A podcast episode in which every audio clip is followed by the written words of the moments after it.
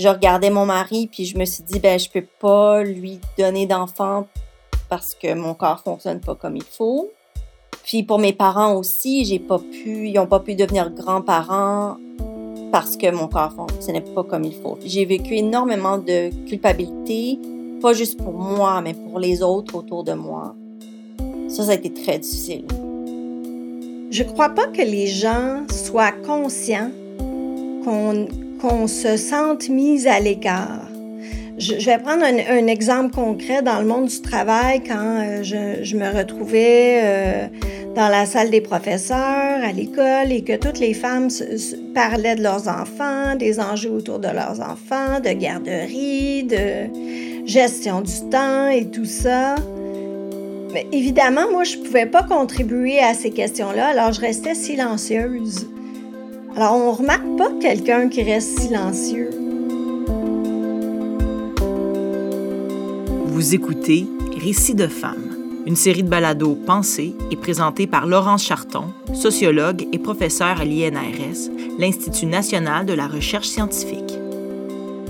Aujourd'hui, Récits de femmes s'intéresse au vécu, aux défis et aux résiliences de femmes sans enfants par circonstances de la vie et questionne à travers ces témoignages le rôle et la place des femmes dans notre société.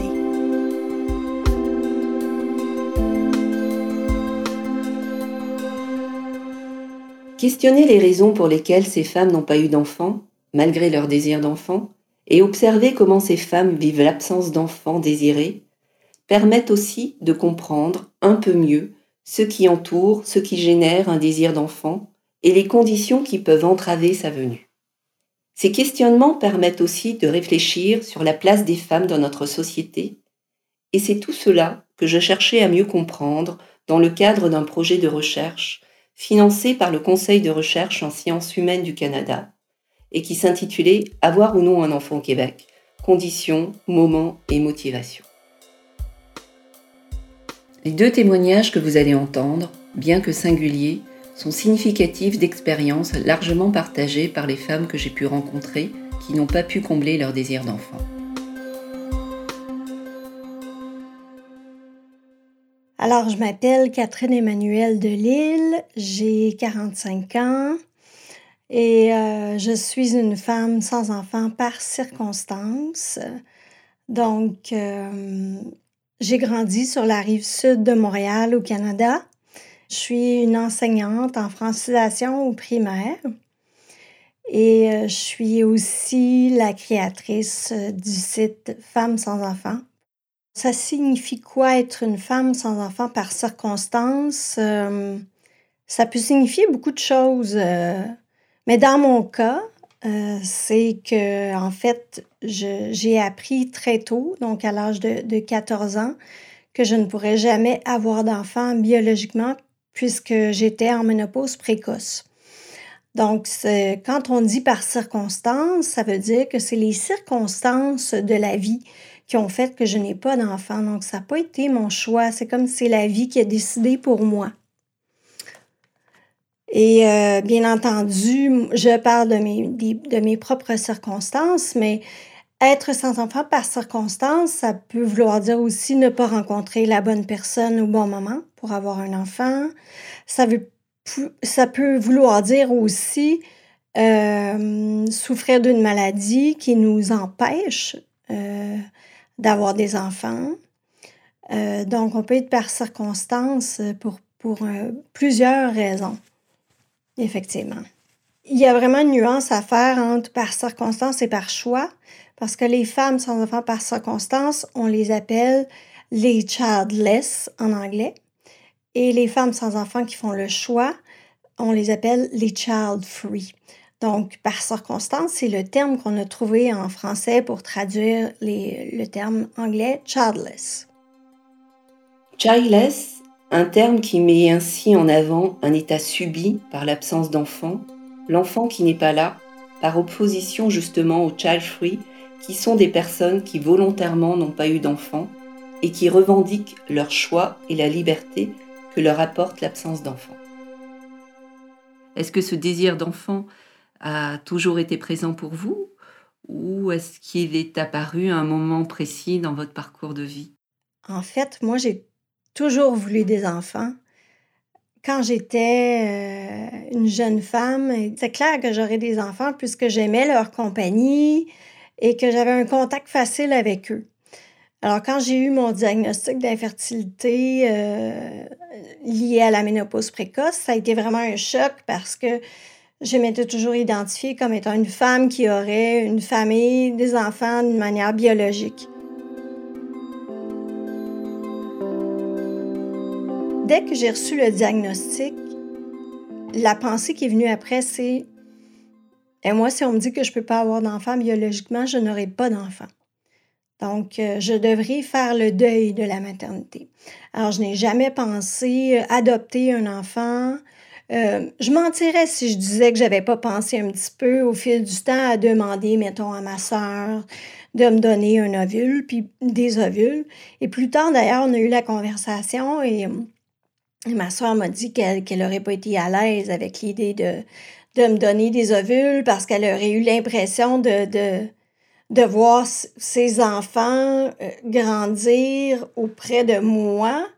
Elle, pouvait imaginer les conflits de valeurs qui pourraient naître entre nous si, par exemple, je n'élevais pas euh, mes enfants comme elle aurait aimé qu'ils soient élevés, sachant que c'est ses ovules, ça aurait été très difficile pour elle de, à vivre puis à accepter. Donc, euh, on a eu cette conversation-là ensemble une fois et puis ça a été réglé en fait. Et euh, donc, pour revenir en arrière, j'ai eu très tôt l'intuition profonde que mon chemin, c'était le chemin du deuil, plus que le chemin de la procréation euh, par la procréation assistée ou l'adoption. Donc, j'ai vraiment réalisé que je prenais pour acquis ma fertilité et que avec le diagnostic, ben là, c'était clair que, que ça c'était pas vrai que ça arrivait naturellement et facilement à toutes les femmes d'avoir des enfants. Lorsqu'on imagine sa vie, ponctuée par différents événements que l'on considère naturels et normaux, comme par exemple avoir un jour un enfant, l'annonce qui remet en question ce parcours de vie idéalisé est un choc.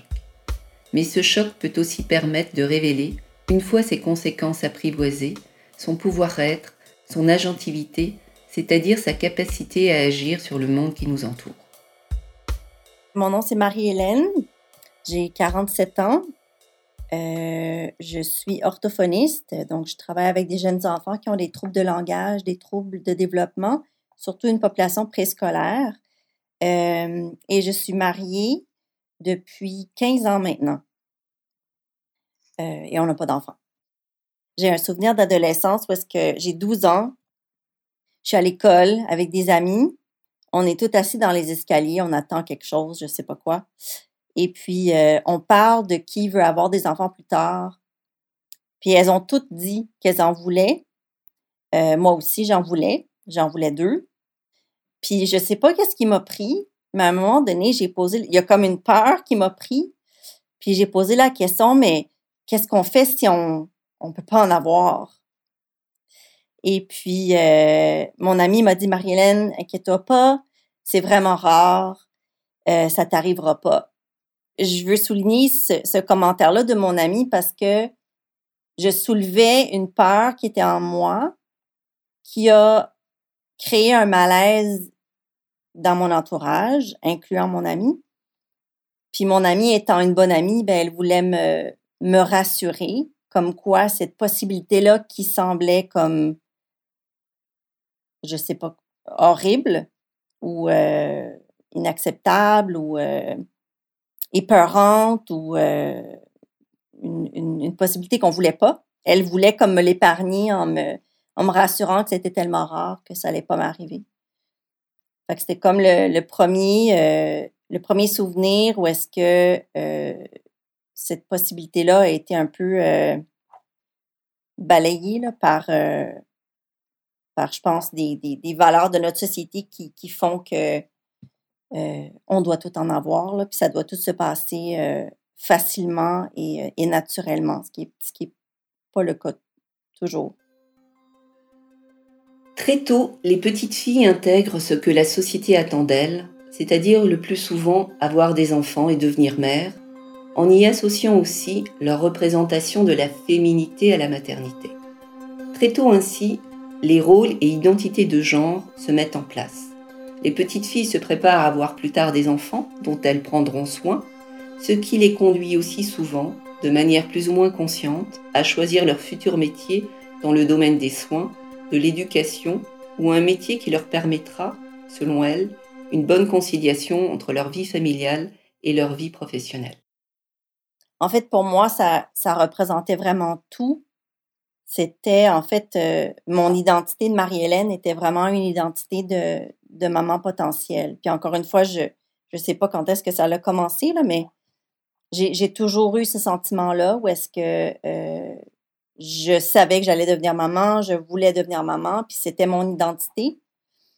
Euh, c'est en fait ce qui a été l'origine de ma, de ma grande souffrance, c'est que euh, quand, mon rêve se réalisait pas, ben j'avais un problème d'identité parce que mon, identité de maman potentielle, ça se réalisait pas. Donc, j'ai dû aller faire un travail euh, intérieur pour départager ça euh, et aller trouver Marie-Hélène, juste Marie-Hélène, sans, euh, sans être une maman potentielle. Je suis qui, moi? Qu'est-ce que j'aime? Qu'est-ce que j'aime pas? Qu'est-ce que je peux faire? C'est quoi, c'est quoi mes, mes intérêts qui sont pas reliés à la maternité? Il a fallu vraiment que je fasse un travail en profondeur de tout ça là, pour la découvrir. Je l'ai découverte, là, mais euh, ça a été très long. L'enfant est attendu aussi lorsque les conditions sont considérées comme les meilleures, c'est-à-dire quand les personnes ont atteint ce qui est considéré comme être le bon âge, être ni trop jeune ni trop vieille, être en couple reconnu comme stable et avoir les ressources économiques considérées comme suffisantes pour assumer l'arrivée d'un enfant, sous peine d'être marginalisé je voulais avoir un enfant avec, avec un conjoint. Ça faisait partie de mon, de mon projet, de mon désir d'avoir un enfant avec un, partenaire de vie euh, avec qui je partage des valeurs, des valeurs euh, essentielles. Euh, puis qu'on fasse ce projet-là ensemble. Ça faisait partie de mon, de mon désir. Ouais. Ben, quand on s'est rencontrés, c'est sûr que Là, moi, j'avais 32. Euh, fait que je voulais vraiment mettre mes cartes sur table en disant que je voulais un enfant quand même relativement bientôt. Euh, C'était pas obligé d'être euh, tout de suite, là, mais euh, je voulais juste m'assurer que je m'embarquais dans une relation avec quelqu'un qui, était, ouvert à ça, qui était intéressé par la chose. fait c'est sûr que moi, j'en ai parlé dès le début. Puis mon conjoint, sa position là-dessus, c'est que il, il aurait été content si on avait eu des enfants, puis il est content qu'on n'en ait pas. Lorsque toutes les conditions socialement attendues pour avoir un enfant sont remplies, l'enfant doit alors logiquement, naturellement et rapidement s'annoncer. Lorsque l'enfant tarde à s'annoncer ou n'arrive pas, les personnes ressentent alors de la souffrance à ne pas réussir à combler leur désir d'enfant.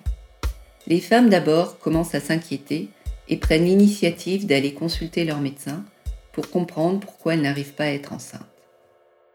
Après deux ans, moi, je commençais à me poser des questions. Euh, parce que c'est sûr qu'au début, ben, on, a l'impression que ça va se faire euh, de manière magique. On entend euh, des femmes autour de nous qui tombent enceintes en, éternuant. Mais je voyais mois après mois que, que c'était pas du tout mon cas. puis après deux ans, j'ai commencé à m'inquiéter plus. Puis là, je me suis dit, bon, ben, on serait peut-être mieux d'aller en clinique de fertilité pour se faire évaluer au moins, voir s'il n'y a pas un problème majeur. Puis on s'est fait évaluer tous les deux, puis on nous disait qu'il n'y avait pas de raison particulière pour euh, lesquels on n'arrivait pas à concevoir. Euh, donc, quand on m'a dit que tout allait bien, moi, je retournée à la maison. Euh, puis en fait, ce que j'aurais voulu, là, j'avais à peu près 35 ans, quelque chose comme ça. j'aurais vraiment voulu que mes médecins, parce qu'en clinique de fertilité, on n'a pas juste un médecin, on en a plusieurs. Mais j'aurais vraiment, vraiment voulu que mes médecins mettent l'emphase sur le fait que d'attendre même juste quelques mois dans une vie de fertilité, c'est énorme. La, fertilité d'une femme, juste en quelques mois, peut complètement changer, dépendant quel âge elle a, mais et c'est ce qui m'est arrivé. Donc, euh, j'ai hésité, j'ai retardé les traitements de fertilité. Euh, puis quand je suis retournée en clinique de fertilité pour me refaire évaluer à l'âge de 37 ans, ma, fertilité, elle avait euh, chuté de manière drastique. Là, là, là, c'était grave. Là. ça allait pas bien. J'avais entendu trop longtemps.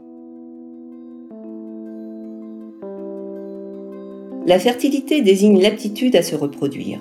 Son pendant, l'infertilité, définit une incapacité à concevoir un enfant après un an environ de relations sexuelles régulières non protégées. Ces notions de fertilité et d'infertilité ont été formulées par des médecins et des scientifiques, soit des acteurs dotés du pouvoir d'imposer leur mode de classement ou de décision du réel en matière de reproduction humaine. Cette extension du médical dans la sphère de la reproduction et de l'intime a contribué à une rationalisation des parcours familiaux, de sorte que lorsque le couple décide d'avoir un enfant, celui-ci s'inscrit généralement dans un plan de vie et doit vite s'annoncer. Ainsi, quand une grossesse tant attendue n'arrive pas, les couples prennent rendez-vous dans une clinique de fertilité pour y subir une panoplie de tests avant de démarrer fréquemment de multiples traitements et protocoles qui peuvent s'étirer sur plusieurs années.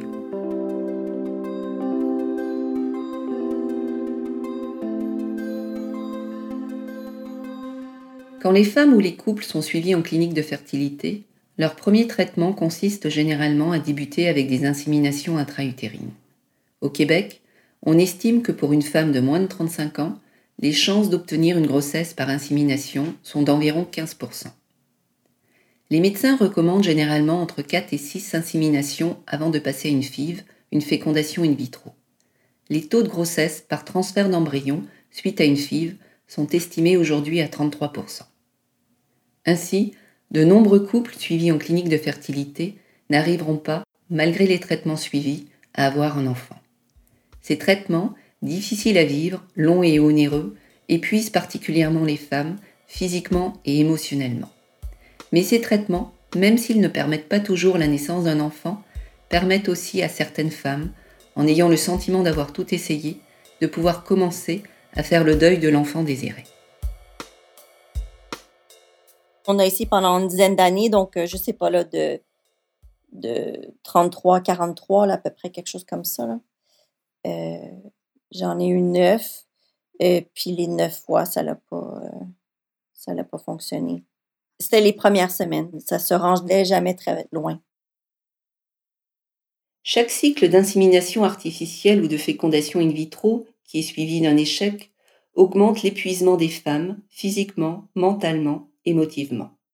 Les femmes qui sont suivies en clinique de fertilité ne se sentent pas toujours soutenues à la hauteur de leurs besoins émotionnels et de leur détresse.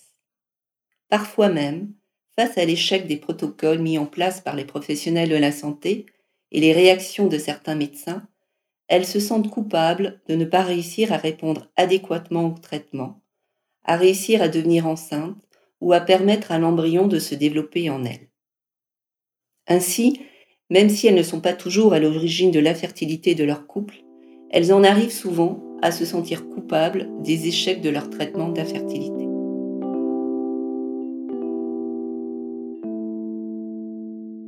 Il n'y a pas beaucoup d'empathie au niveau médical. Euh, on s'occupe de nos injections, comment nous montrer comment s'injecter pour les traitements, des choses comme ça. Euh, les examens euh, sont très fréquents. Faut qu'on rentre euh, dans la première partie du cycle, il faut qu'on rentre en clinique de fertilité pour se faire examiner aux deux jours. Euh, les, instructions médicales sont très claires, très bien expliquées. On est très bien accompagné, mais pour ce qui est de notre émotionnel et notre psychologique, c'est vraiment euh, pathétique. Je vais dire pathétique. moi, je me sentais comme un utérus ambulant. Là. Je me sentais comme une vache. Là. Je me sentais comme euh, une partie de corps qui se présente à la clinique, mais je ne me sentais pas du tout perçue comme un humain, là. Une, une femme, une, une personne qui a des émotions. on ne m'a pas suggéré de de support psychologique. Euh, à un moment donné, j'avais besoin d'une réponse claire de mon médecin, puis je lui ai demandé, j'ai dit, est-ce que c'est de ma faute? Le fait qu'on puisse pas avoir d'enfant, puis sa, sa réponse a été oui. C'est tout.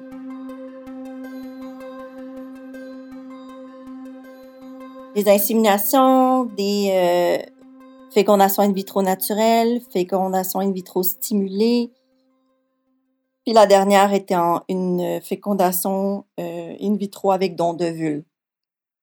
C'était mon dernier, euh, mon dernier traitement. Puis ce dernier traitement-là, je voulais l'essayer. Moi, dans le fond, mon objectif dans tout ça, c'est que je me suis dit, c'est maintenant ou jamais. C'est le rêve de ma vie. Je vais y mettre toute les ressources et les énergies que je peux y mettre parce que quand je vais avoir 60 ans, ce sera plus le temps de le faire, c'est maintenant le temps de le faire. Puis je ne je voulais pas avoir de regrets.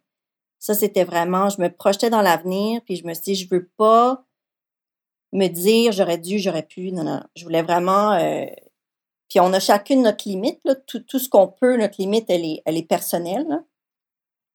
Moi, je voulais la faire au moins une fois, euh, euh, ce traitement de fertilité euh, avec don.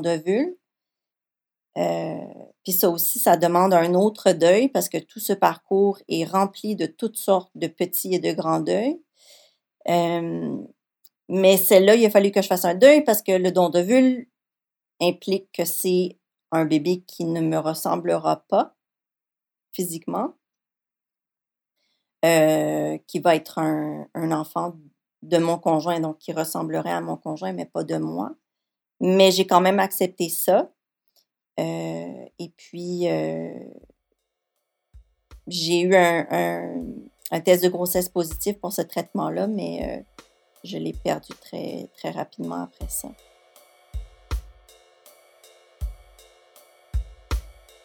Pour certaines femmes, l'enfant désiré est aussi associé à une volonté que cet enfant soit porteur des gènes de leur couple ou au moins de ceux de l'un des partenaires. Pour cette raison, l'adoption ne peut pas toujours être envisagée.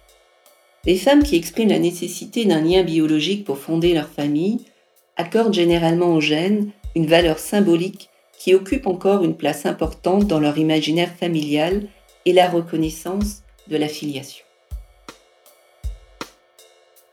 J'ai jamais envisagé d'avoir un don de d'ovocyte de quelqu'un d'extérieur à ma famille parce que je porte une, croyance en moi que, euh, en fait, j'avais envie de, de partager mes gènes.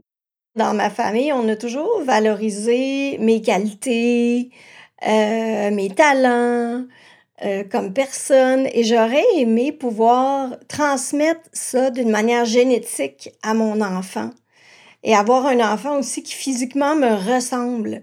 Ça, c'est pas quelque chose qui se décide d'avance ou c'est comme un instinct euh, qui, qui, qui, est apparu très fort en moi.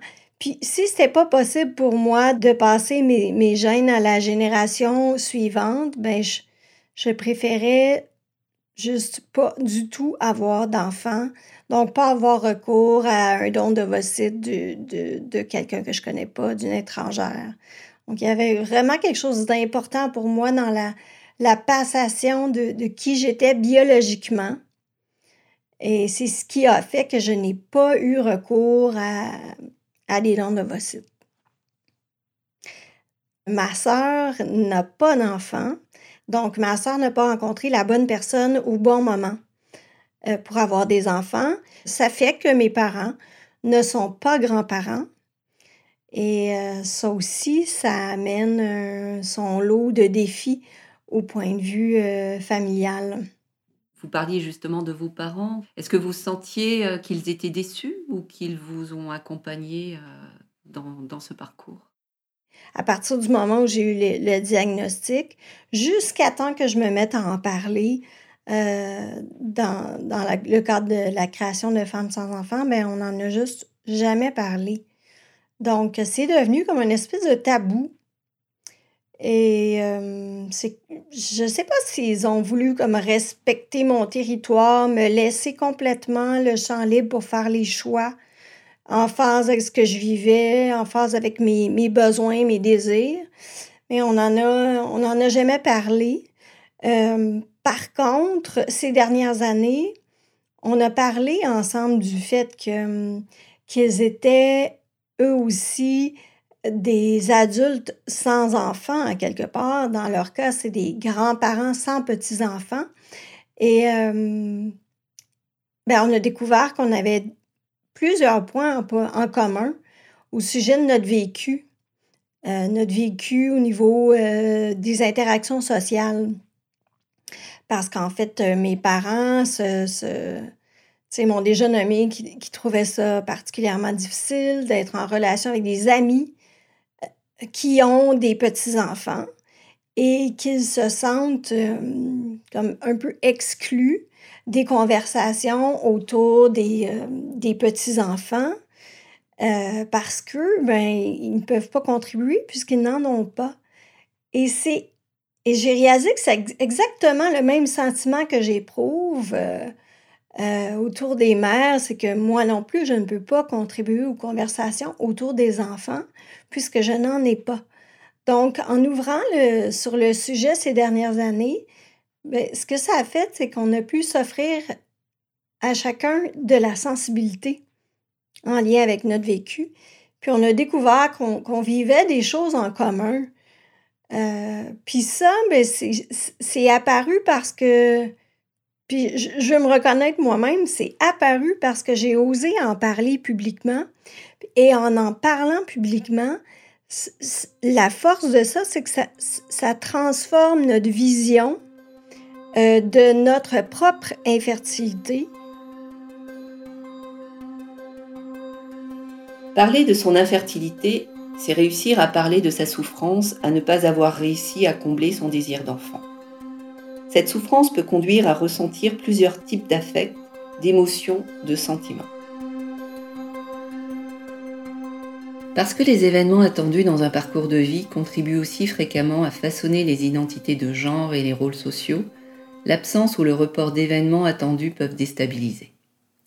Pour les femmes qui se projetaient avec un enfant, cet enfant, outre de conforter pour certaines leur identité de genre, participe aussi, à travers les événements qui lui sont associés, tels que son entrée à la garderie, à l'école, la remise de son diplôme, etc., à ponctuer les parcours des femmes. Ainsi, l'absence d'enfant signe aussi l'absence de repères qui lui sont associés et peut conduire certaines femmes à se sentir en décalage des mères et à éprouver une grande tristesse et détresse. De l'âge de 14 ans jusqu'à assez récemment, je me suis toujours sentie décalée par rapport aux autres femmes. Donc ça, ça a eu un impact majeur sur ma trajectoire parce que à 14 ans, je me sentais décalée parce que je ne vivais pas ma puberté, contrairement aux femmes de mon âge. J'avais encore un, corps de, de pré-ado.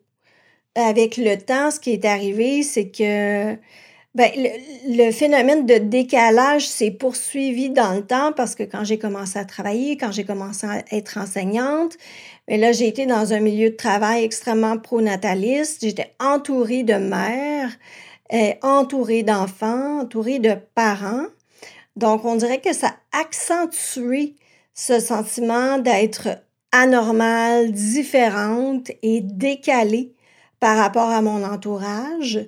Puis ça s'est poursuivi encore, ce sentiment-là, ça s'est accentué. Je pense que c'est venu à son paroxysme autour de l'âge de 35 ans, quand là, il y a beaucoup de mes amis qui ont commencé à avoir des enfants.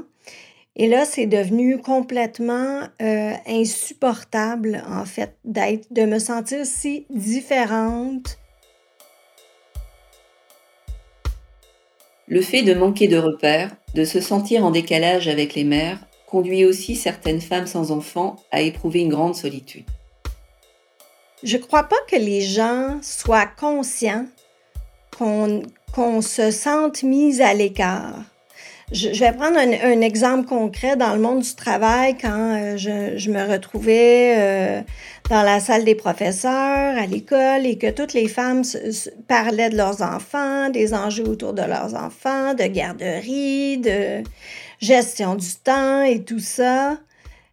Mais évidemment, moi, je ne pouvais pas contribuer à ces questions-là, alors je restais silencieuse. Alors, on ne remarque pas quelqu'un qui reste silencieux. Je pense que notre vécu tombe dans l'angle mort des gens en général parce qu'ils sont peu au courant de cette réalité-là.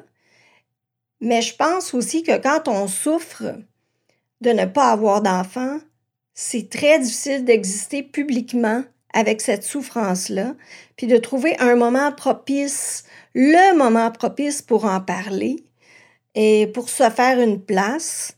Moi, ce qui a été déterminant, c'est de trouver avec qui progressivement, je pouvais partager cette difficulté-là, cette souffrance-là que je portais.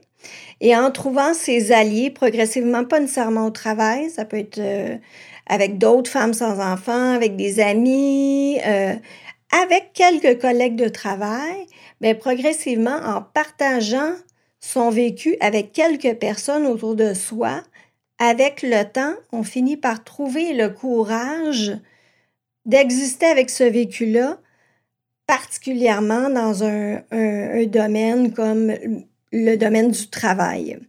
Mais pour arriver à se montrer là-dedans, à prendre une place dans une conversation pro-nataliste, ça prend beaucoup de courage, ça prend beaucoup de détermination, ça prend beaucoup de travail sur soi, de cheminement et d'acceptation, de de la validité de son existence en tant que femme sans enfant. Parce que ça, ça fait partie aussi de la difficulté. Malgré la présence souvent bienveillante de l'entourage, ne pas réussir à vivre une maternité désirée peut conduire aussi à un sentiment de vide, d'incomplétude et de non-validité. Ces sentiments générés fréquemment par une dévalorisation de son identité de femme rejoignent une vision biologisante et essentialiste du rôle des femmes dans la société, encore largement répandue dans l'imaginaire social, et aussi, parfois, dans celui de femmes elles-mêmes, pour qui alors l'enfant peut devenir le but à atteindre à tout prix. C'était vraiment, euh, j'appellerais ça une obsession, j'appellerais ça, euh, j'en voulais vraiment euh, à tout prix.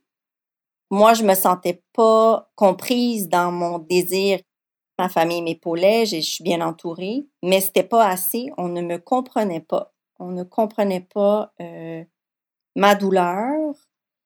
Puis à un moment donné, il y a comme une limite. Euh, l'entourage, à chaque fois qu'il doit, devait me dire Je, suis désolée, Marie-Hélène. Euh, je suis désolée de ce qui t'arrive il y a une limite à un moment donné. Les gens étaient un peu, un peu tannés de, me dire la même, la même phrase. les gens ne savaient plus quoi me dire. Donc, euh, je me suis dit, bon, il va falloir que je me trouve des ressources pour moi. Euh, donc, euh, j'ai trouvé une psychologue pour m'aider personnellement à gérer mes émotions, les comprendre, réaliser ma réalité de personne sans enfant parce que pendant longtemps, je, j'étais seulement dans la projection là, de devenir maman, mais je réalisais pas que, ben oui, je, je suis présentement aujourd'hui une, une, une, femme sans enfant. Ça m'a pris du temps avant de, de, réaliser ça, mais euh, donc j'ai fait du travail à ce niveau-là. Puis euh, j'ai découvert un groupe qui s'appelle Femmes sans enfants, qui a été fondé par Catherine Emmanuel Delille, je deviens motive un petit peu. Parce que c'est un. Euh, c'est un groupe qui a changé ma vie.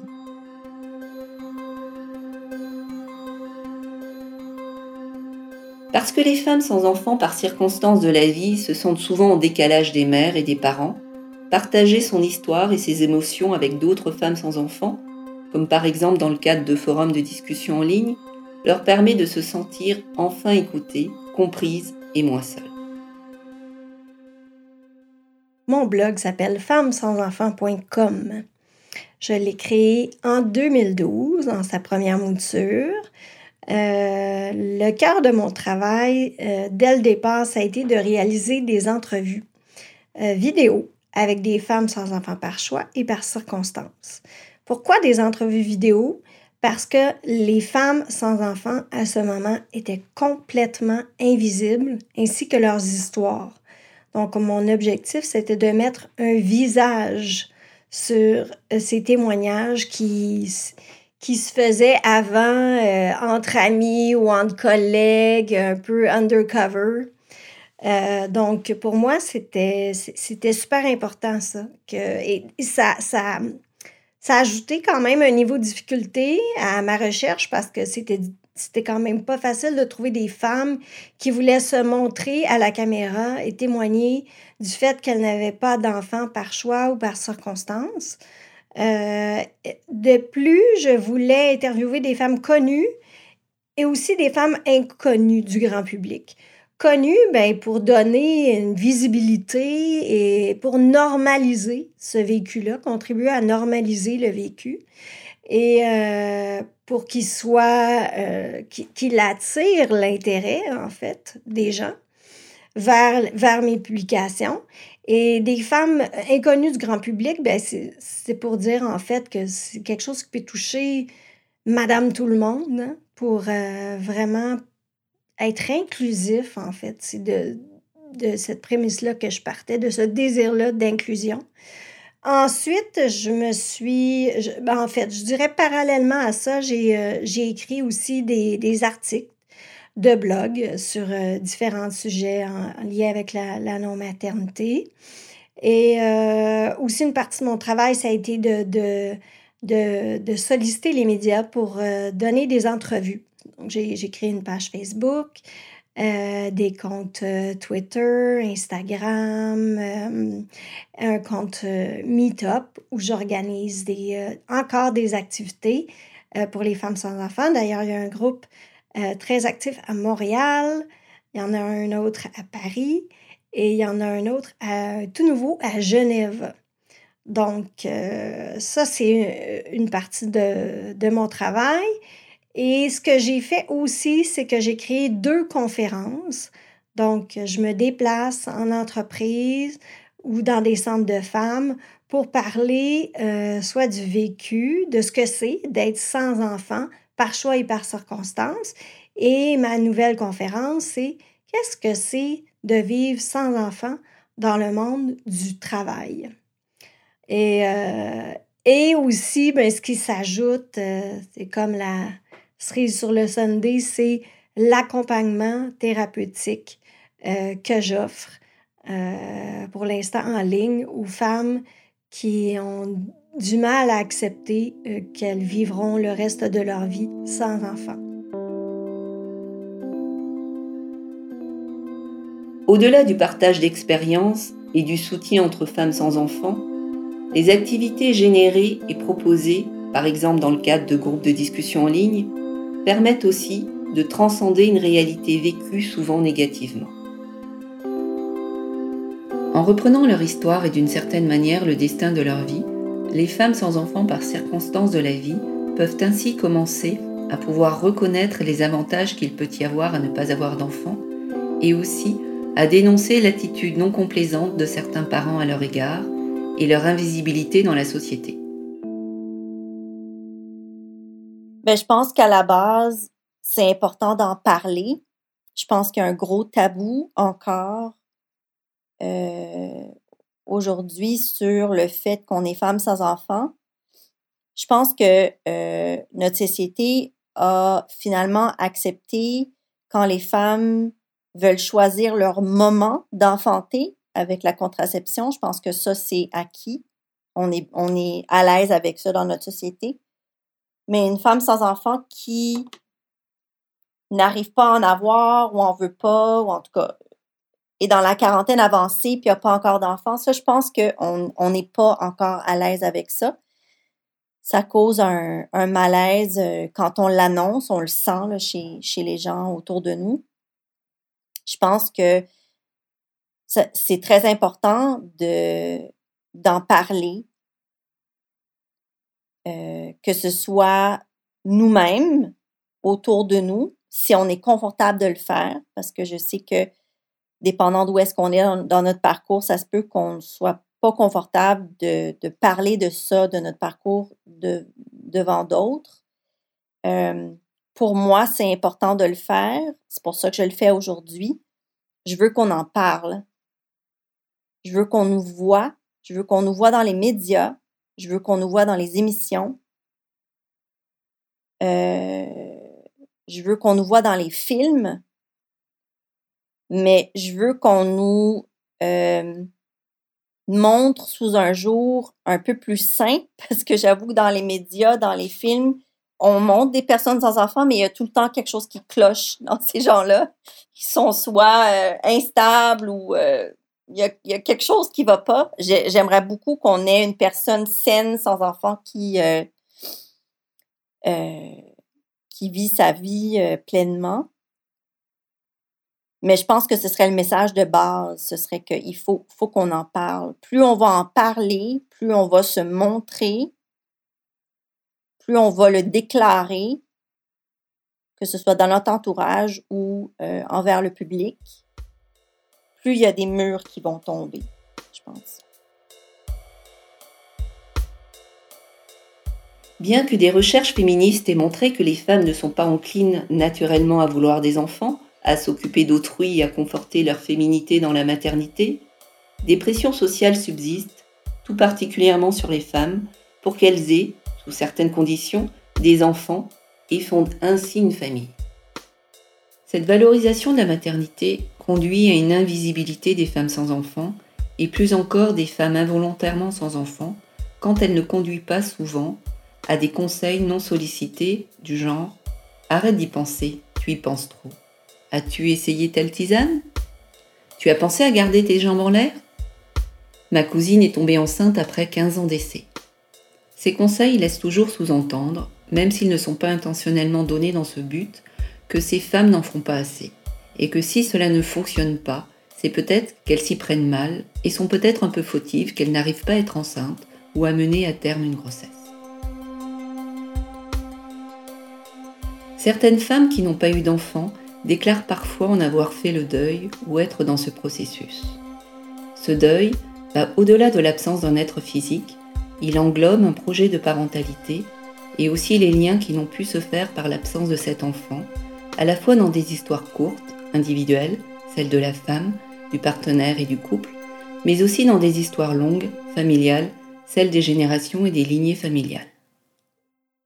Alors, euh, où en suis-je dans mon deuil? Est-ce qu'on peut parler de deuil? Comment j'ai réussi à, surmonter le fait que, que j'ai pas d'enfant? Puis, Laurent, suite à votre question, la première chose qui m'est venue en tête, c'est euh, une citation de Megan Devine, euh, qui, a écrit un magnifique livre sur le deuil.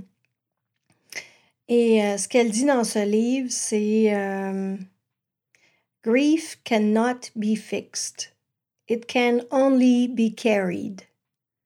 Alors, le deuil ne peut pas être réglé. Euh, il peut juste être Donc, je, pense, je trouve que ça illustre bien qu'est-ce que c'est le deuil de la maternité.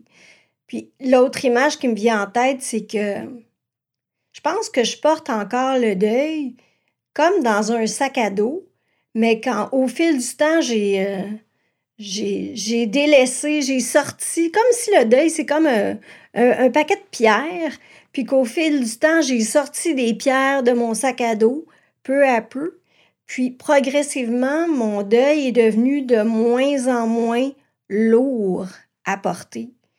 Puis ça, ben, ça s'est fait en lien à cause de, grâce à plusieurs actions concrètes que j'ai posées, euh, qui ont jalonné, dans le fond, euh, mon chemin, ma progression, mon travail sur moi. Euh, la, première, la première étape, ça a été, je dirais, majeure, ça a été la création de mon blog.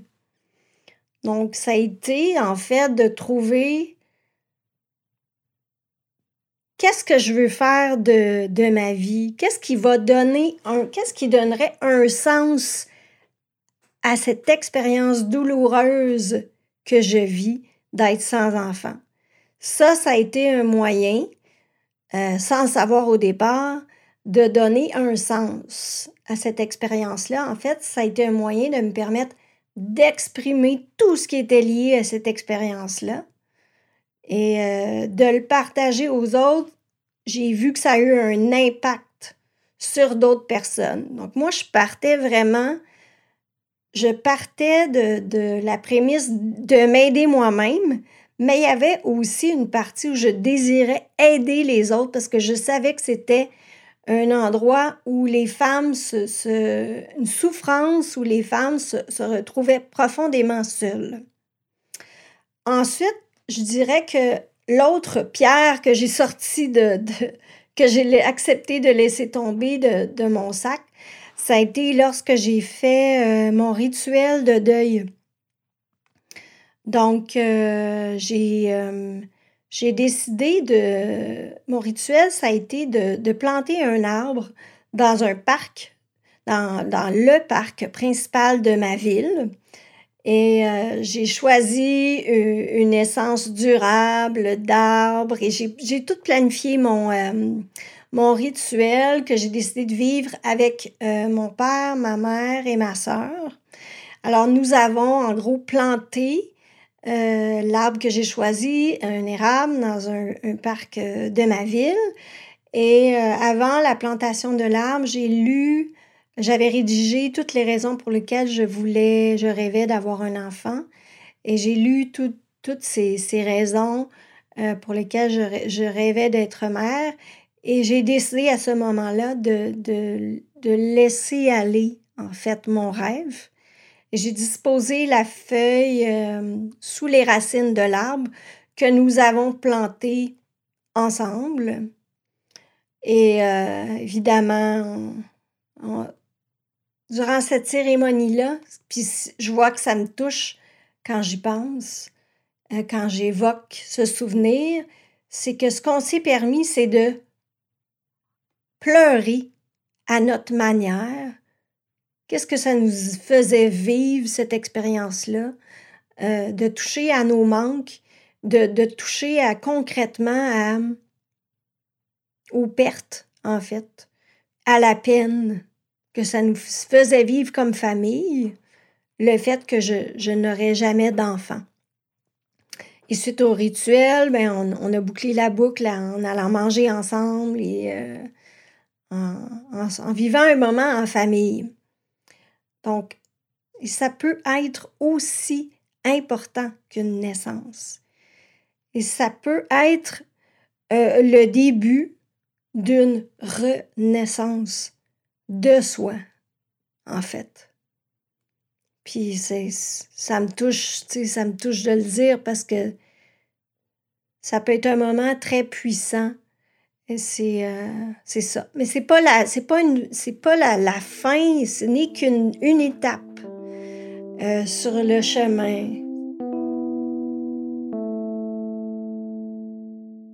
Un des enjeux des femmes qui se projetaient dans une vie avec un enfant est de redonner alors du sens à leur parcours, de situer cette absence d'enfant comme un non-événement ayant du sens en soi pour leur permettre de transcender leur condition de femme sans enfant et s'approprier pleinement leur vie et leur présent. Si je regarde mon parcours, où est-ce que j'ai commencé quand, euh, quand j'étais dans la phase active de mon deuil, tu m'aurais dit, là, Marie-Hélène, dans quelques années, là, ça va bien aller, puis tu vas être heureuse sans enfant, là. J'aurais dit, euh, je sais pas de quoi tu parles. C'est impossible, Je... je suis une des personnes là, qui, qui se serait dit que c'est pas possible d'être la Marie-Hélène que je suis aujourd'hui, là.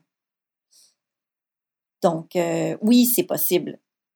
Il faut aller chercher de l'aide, il faut s'entourer, bien s'entourer, il faut apprendre à s'aimer puis à s'accepter. Mais c'est possible de se refaire une vie sans enfant, puis d'être bien. L'absence involontaire d'enfant force à questionner la personne sur son identité, son rôle dans la société et dans son histoire familiale, mais aussi sur son absence de descendance biologique et sur son avenir.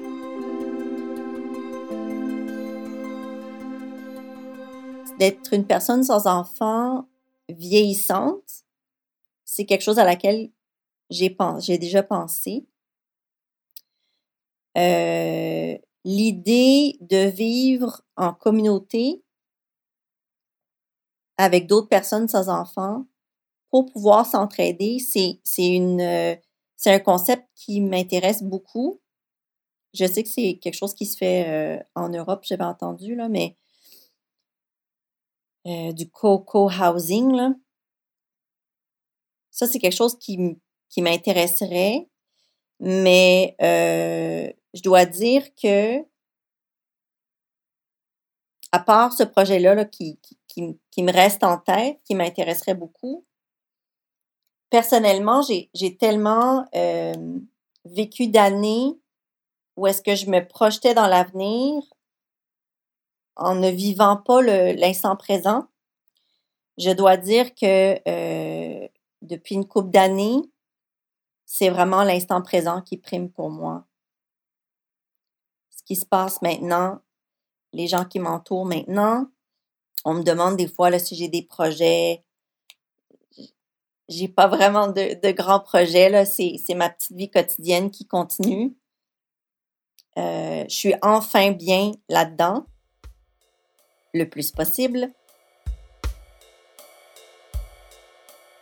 Souvent, les personnes qui ont essayé durant des années à avoir un enfant, à attendre que leur désir se concrétise, ont le sentiment d'être un peu passés à côté de plusieurs années de leur vie.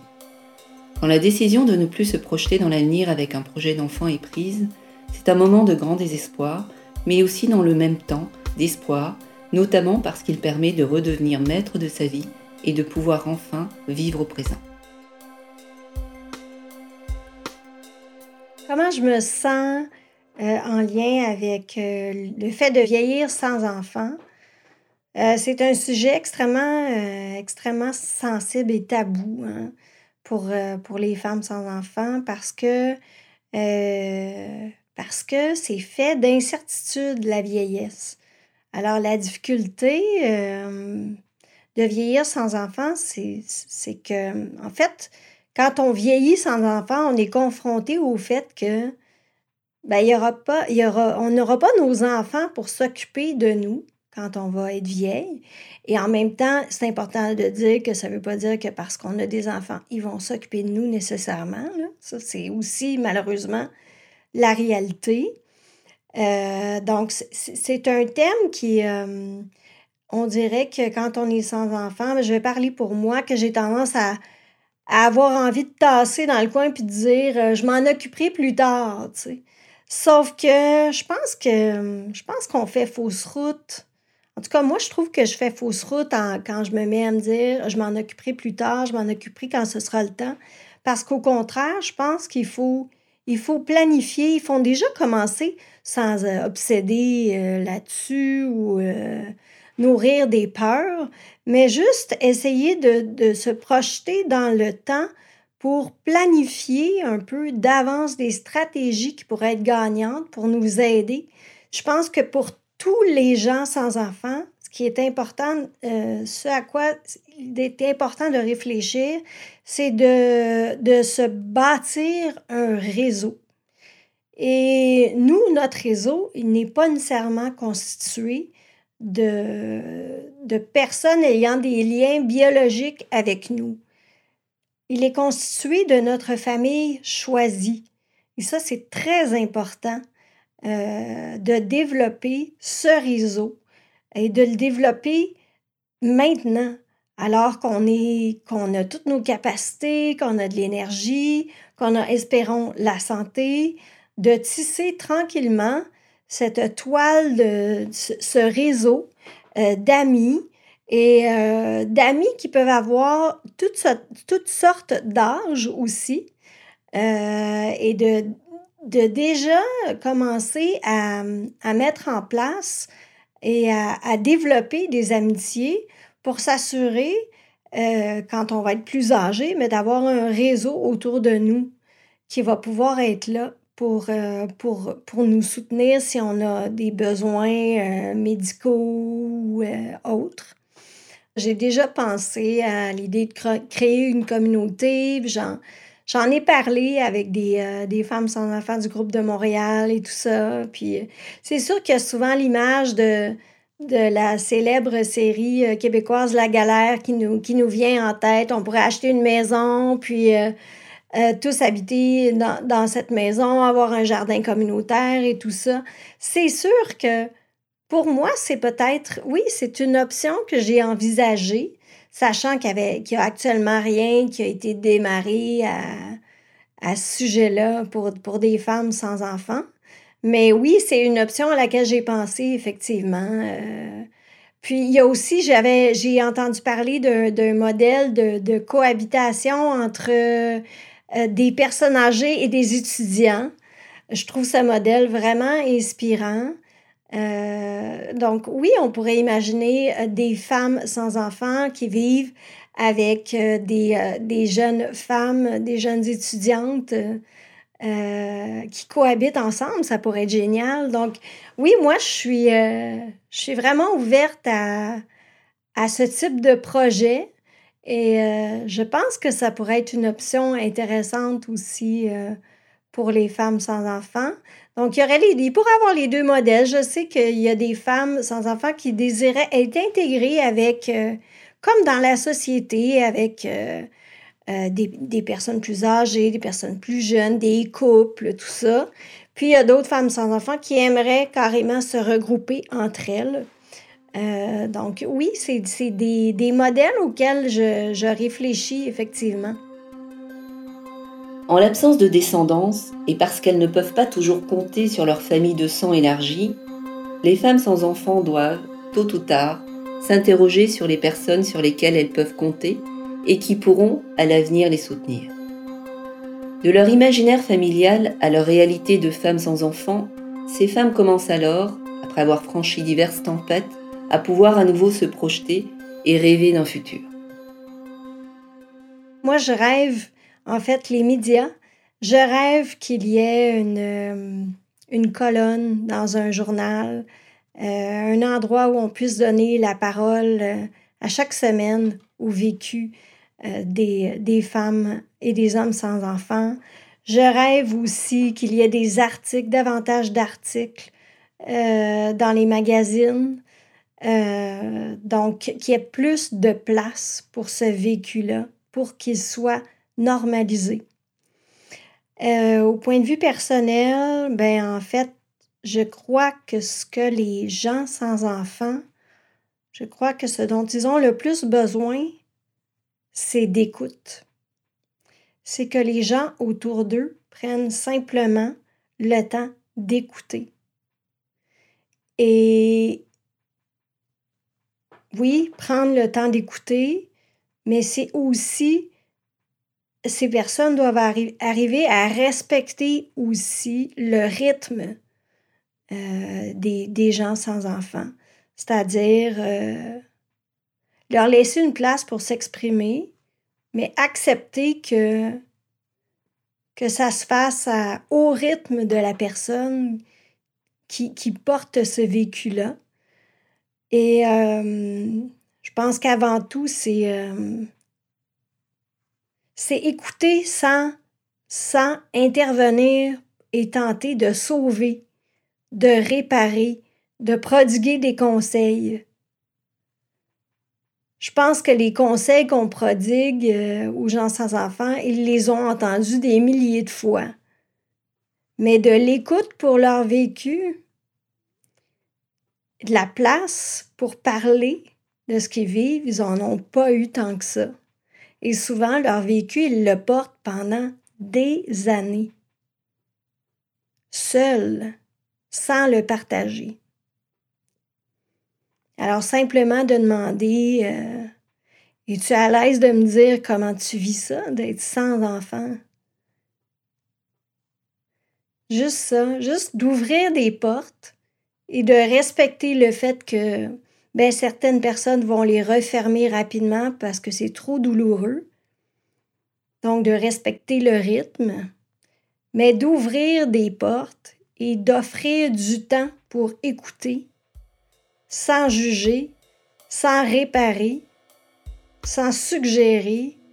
Je pense que déjà, ça ferait une grosse différence. Quand l'enfant désiré n'arrive pas, les femmes vivant cette situation sont confrontées à une grande détresse et souffrance. L'absence d'enfant fait mal et l'indifférence ou l'absence d'intérêt porté à leur vie et à leurs défis accentue encore leurs blessures. Dans notre société, les mesures de soutien à l'égard des familles sont très présentes et c'est très bien. Mais il ne faut pas pour autant négliger celles et ceux sans enfants, sous peine de laisser à penser que la réussite ou l'échec d'une personne peut s'exprimer selon son nombre d'enfants. Au-delà de leur expérience personnelle, les femmes sans enfants par circonstances de la vie nous rappellent ainsi la persistance de normes sociales toujours teintées largement d'une vision naturalisante des identités féminines et nous invitent dès lors encore à défendre l'identité et le destin féminin par-delà et au-delà de la maternité. Ce balado, récit de femmes sans enfants par circonstances de la vie, a été animé par moi, Laurence Charton, sociologue, professeur à l'Institut national de la recherche scientifique à Montréal, et a bénéficié d'un financement du Conseil de recherche en sciences humaines du Canada. Je remercie tout particulièrement Marie-Hélène et Catherine Emmanuel Delille pour leur témoignage et toutes les personnes sans enfants par circonstances de la vie que j'ai rencontrées ici et ailleurs et à qui je dédie ce balado. Ce balado a été réalisé par Marie-Hélène Frenette-Assad. Le montage et la musique originale sont de Roxane Potvin. Merci à elle aussi.